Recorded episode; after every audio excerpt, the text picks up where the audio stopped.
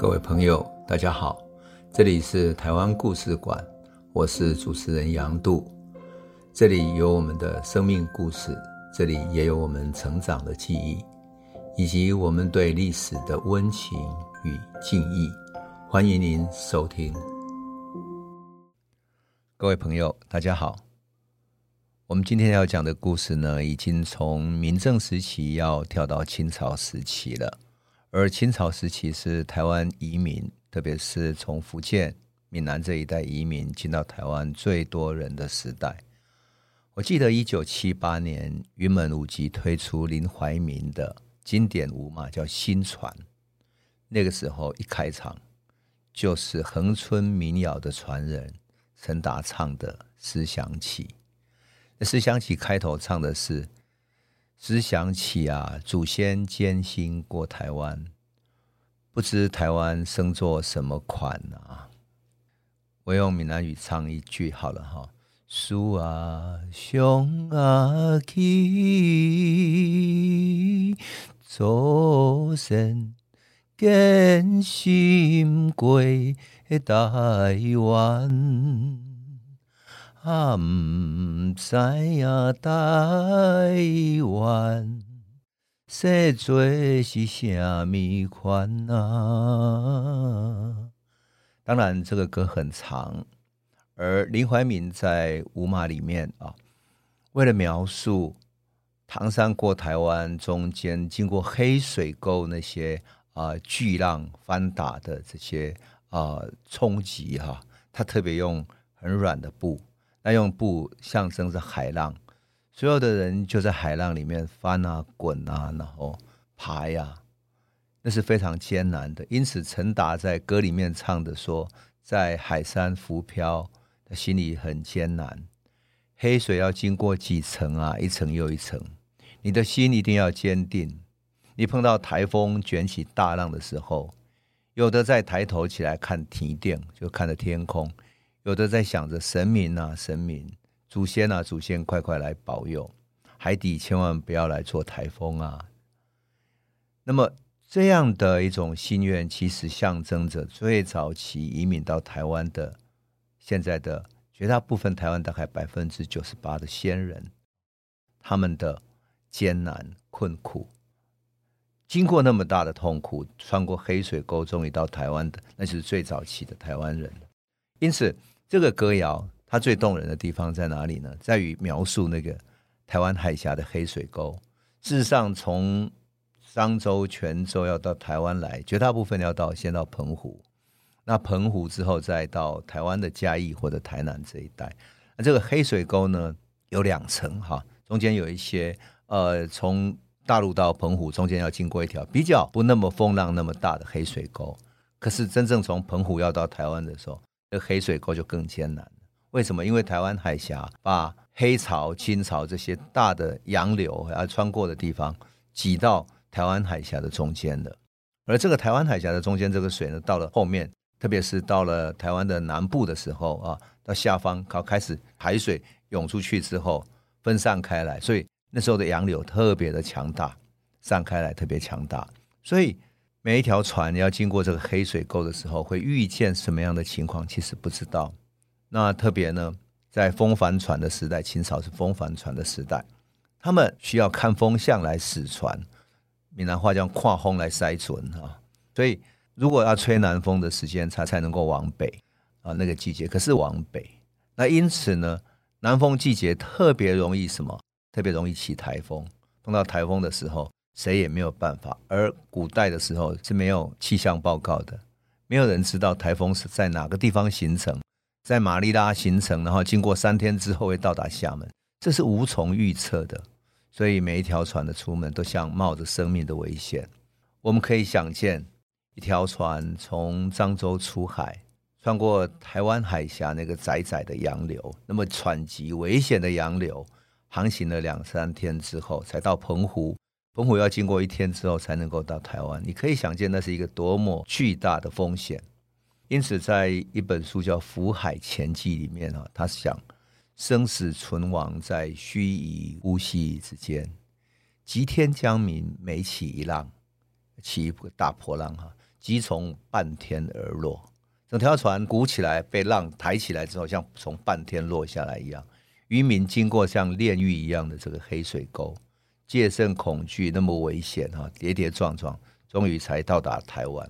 你可以想象，穿过死亡的炼狱，然后到达台南鹿耳门，到嘉义一带，看到郁郁葱葱的林木，看到阿里山，那心里面是多么的高兴，多么的安慰，终于觉得可以上岸了，可以平安了。所以，古代的一个文句里面，他讲到了说：“东顾台山啊，往东看到台湾的山，烟云竹树，翠翠浮蓝啊，就是青山里面浮上翠绿，浮着天空的蓝色。自南抵北，罗列一片，绝世屏障画图。他们知道，终于平安到达了。因此，我们在看林怀民新传的时候，那最后一刻哈，所有的舞者哈。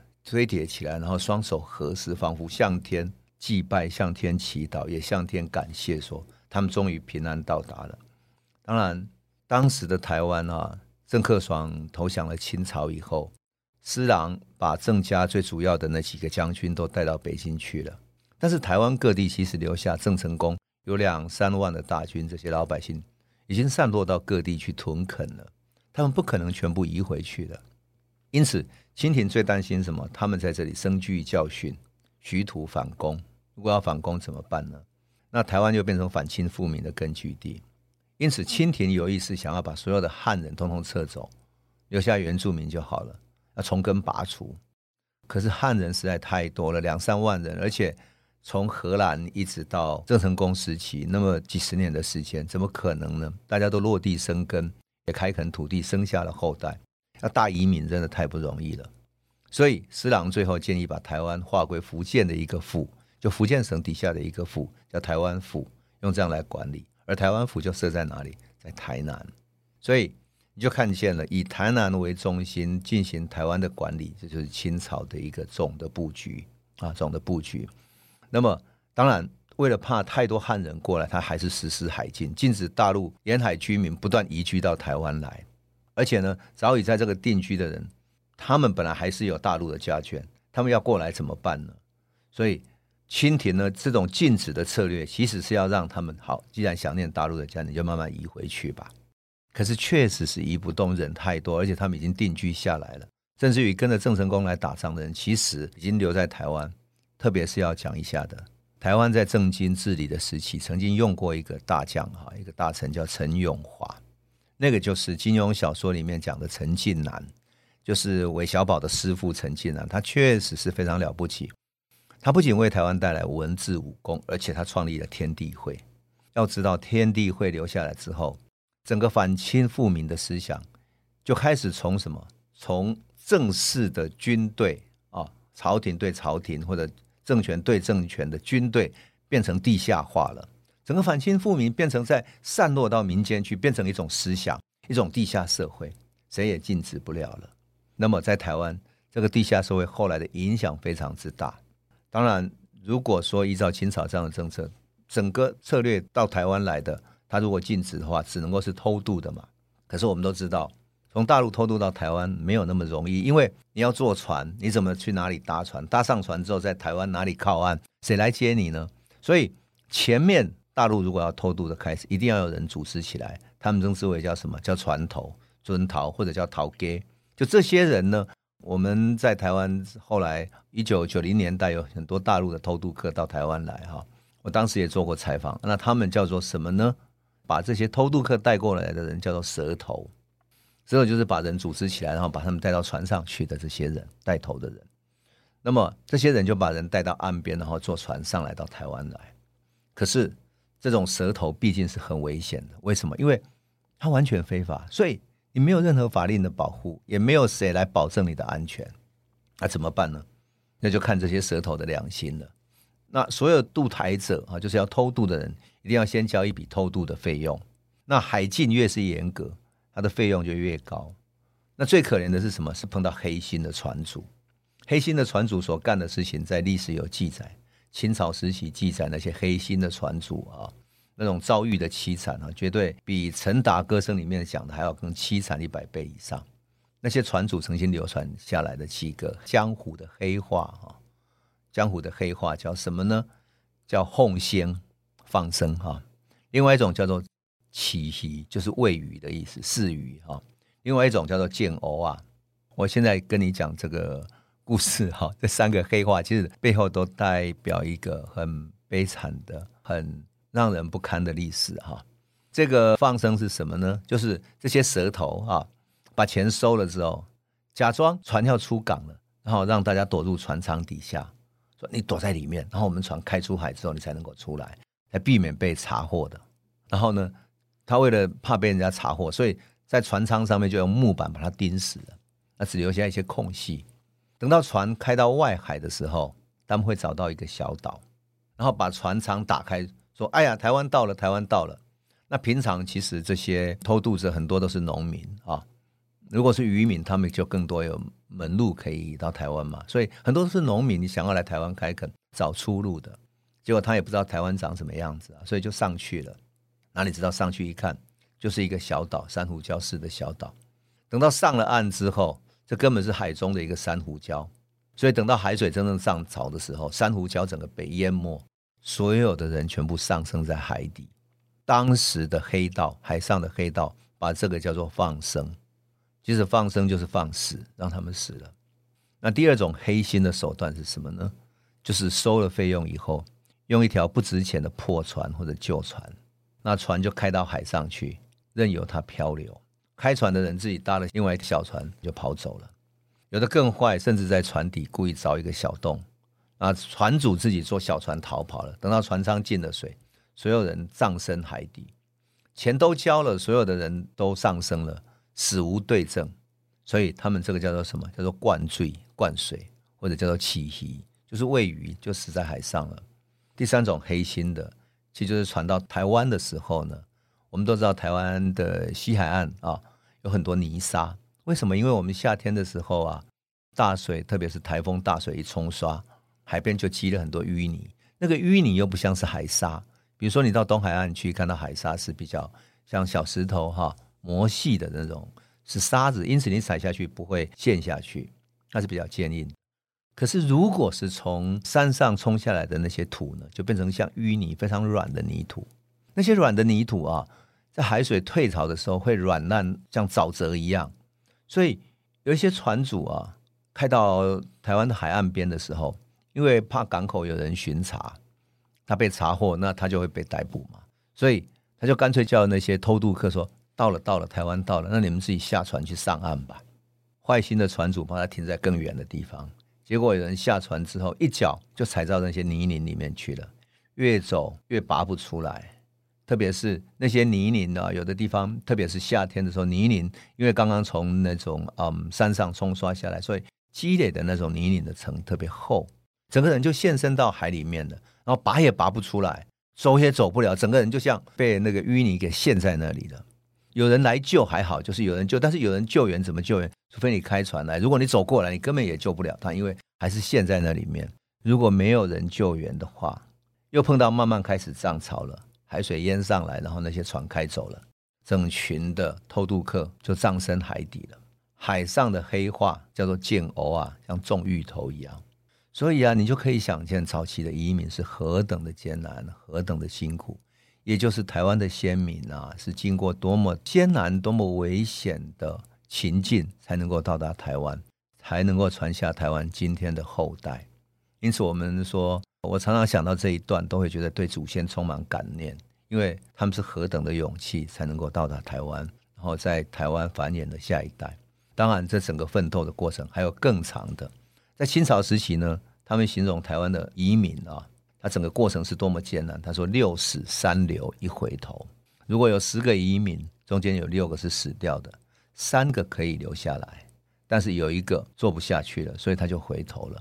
这十个人里面，最后存活下来在台湾的就是三个。所以，如果我们在台湾听到这个故事的朋友，你就可以想见，我们会是那个三个的后代。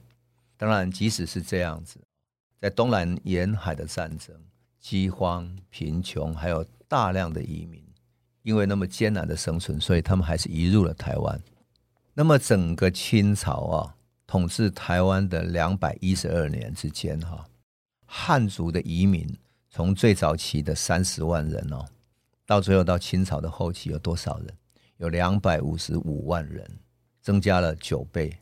所以你就可以想见，这么多的移民者怎么来开垦台湾，而台湾的耕地面积也从一开始啊一万八千甲，慢慢增加到了七十五万甲。整个行政区域啊，本来刚开始施琅的时代是一府三县，就是一个台湾府三个县。可在开发的进展跟协防台湾的需要底下呢，台湾府就升格为台湾省。后期哈，后来脱离福建，成为独立的一个省。那管辖的三个府，台湾变成三个府，一个子弟州，六个厅是一个县。台湾其实是在清朝时期两百一十二年之间，这个时间是很长的。因此，它的发展历程有许许多多的变化。可是，我特别要讲的是，当我把这段历史仔细研究下来，我发现这是一个移民的社会，而我们要用移民社会的特性来看待它，这是一个很重要的脉络。第二个脉络呢，这是一个从郑成功所传下来的移民社会。因此，许多居住在台湾的人有一种郑成功的情结。这个情结是什么？他是汉人社会，因此要反清复明。对于清朝这个社会，他充满了愤怒、抗争、反叛。所以有人说，台湾是啊，三年一小乱，五年一大乱，就是这样的一个结果。那这样的一个移民社会呢，其实每个人都是从家乡漂泊出来的人，独自在异乡为异客，所以只能够靠自己的双手来打拼。但是一个人终究是孤单啊，所以台湾很习惯结拜兄弟。那么，这个结拜兄弟里面又造成了一个结果，什么结果？陈永华不是创造了天地会吗？很多结拜的兄弟后来都慢慢的和天地会拉上了关系，于是天地会的这样的一种思维，以及天地会的一些仪式等等，使得人们感到不再那么孤单。于是，他在台湾变成一个地下社会，不仅仅是在台湾，天地会也扩展到东南沿海。也就是随着郑成功当年的那个海商的集团，那个海商的脉络，以及东南亚的，乃至于整个东亚地区华人社会不断传播出去，这个就是移民社会里面大家所渐渐建构起来的这种天地会以及反清复明思想的根源。想想看啊，到了孙中山要搞革命的时候，天地会还是起到作用。孙中山跑到美国。还有自工会的人，那是天地会的分支，而这个分支呢，支持了。有人说当时是一百万美元，有有人说一千多万美元等等。当然，有人又用现代的金额去换算，就是币值去换算的话，至少两亿美金来支持孙中山的革命。你就可以想见，从郑成功、陈永华、天地会整个脉络下来，一直到近代的国民革命，整个历史的影响是多么大。而天地会的开头，有人说就是从台湾的陈永华那个时候所开创出来的。因此，当我们在谈到台湾移民社会的时候，这两个脉络都是要非常注意看到的。一个是移民的性格，就像美国那个社会的移民性格；一个是像天地会这样的一个帮会性格。美国何尝不也是这样子吗？美国也是有很多兄弟会，一直流传到今天。到美国的一些大学还是有这个会、那个会的一些兄弟会。这是一种传统，一个移民社会的传统。我想，这个就是我们解开台湾历史很重要的两个脉络。好，我们今天先讲到这里啊。我们下一集再来讲什么呢？讲台湾的几次民变以及这个历史脉络的关系。我相信，我们讲一个人的故事去了解历史，比讲历史的那些官方的体制啊、建构等等会更有趣，而且更能够了解社会的生活情境。好，我们就今天就先讲到这里喽。谢谢你。这里是台湾故事馆 Podcast，我们每周一、周五会固定更新新的台湾故事，请随时关注台湾故事馆粉丝页，按赞并分享。最后，我们工商放送一下：若你对本节目有兴趣，可以购买纸本的《有温度的台湾史》，更方便您阅读。本节目由中华文化永续发展基金会制作。连振东文教基金会赞助。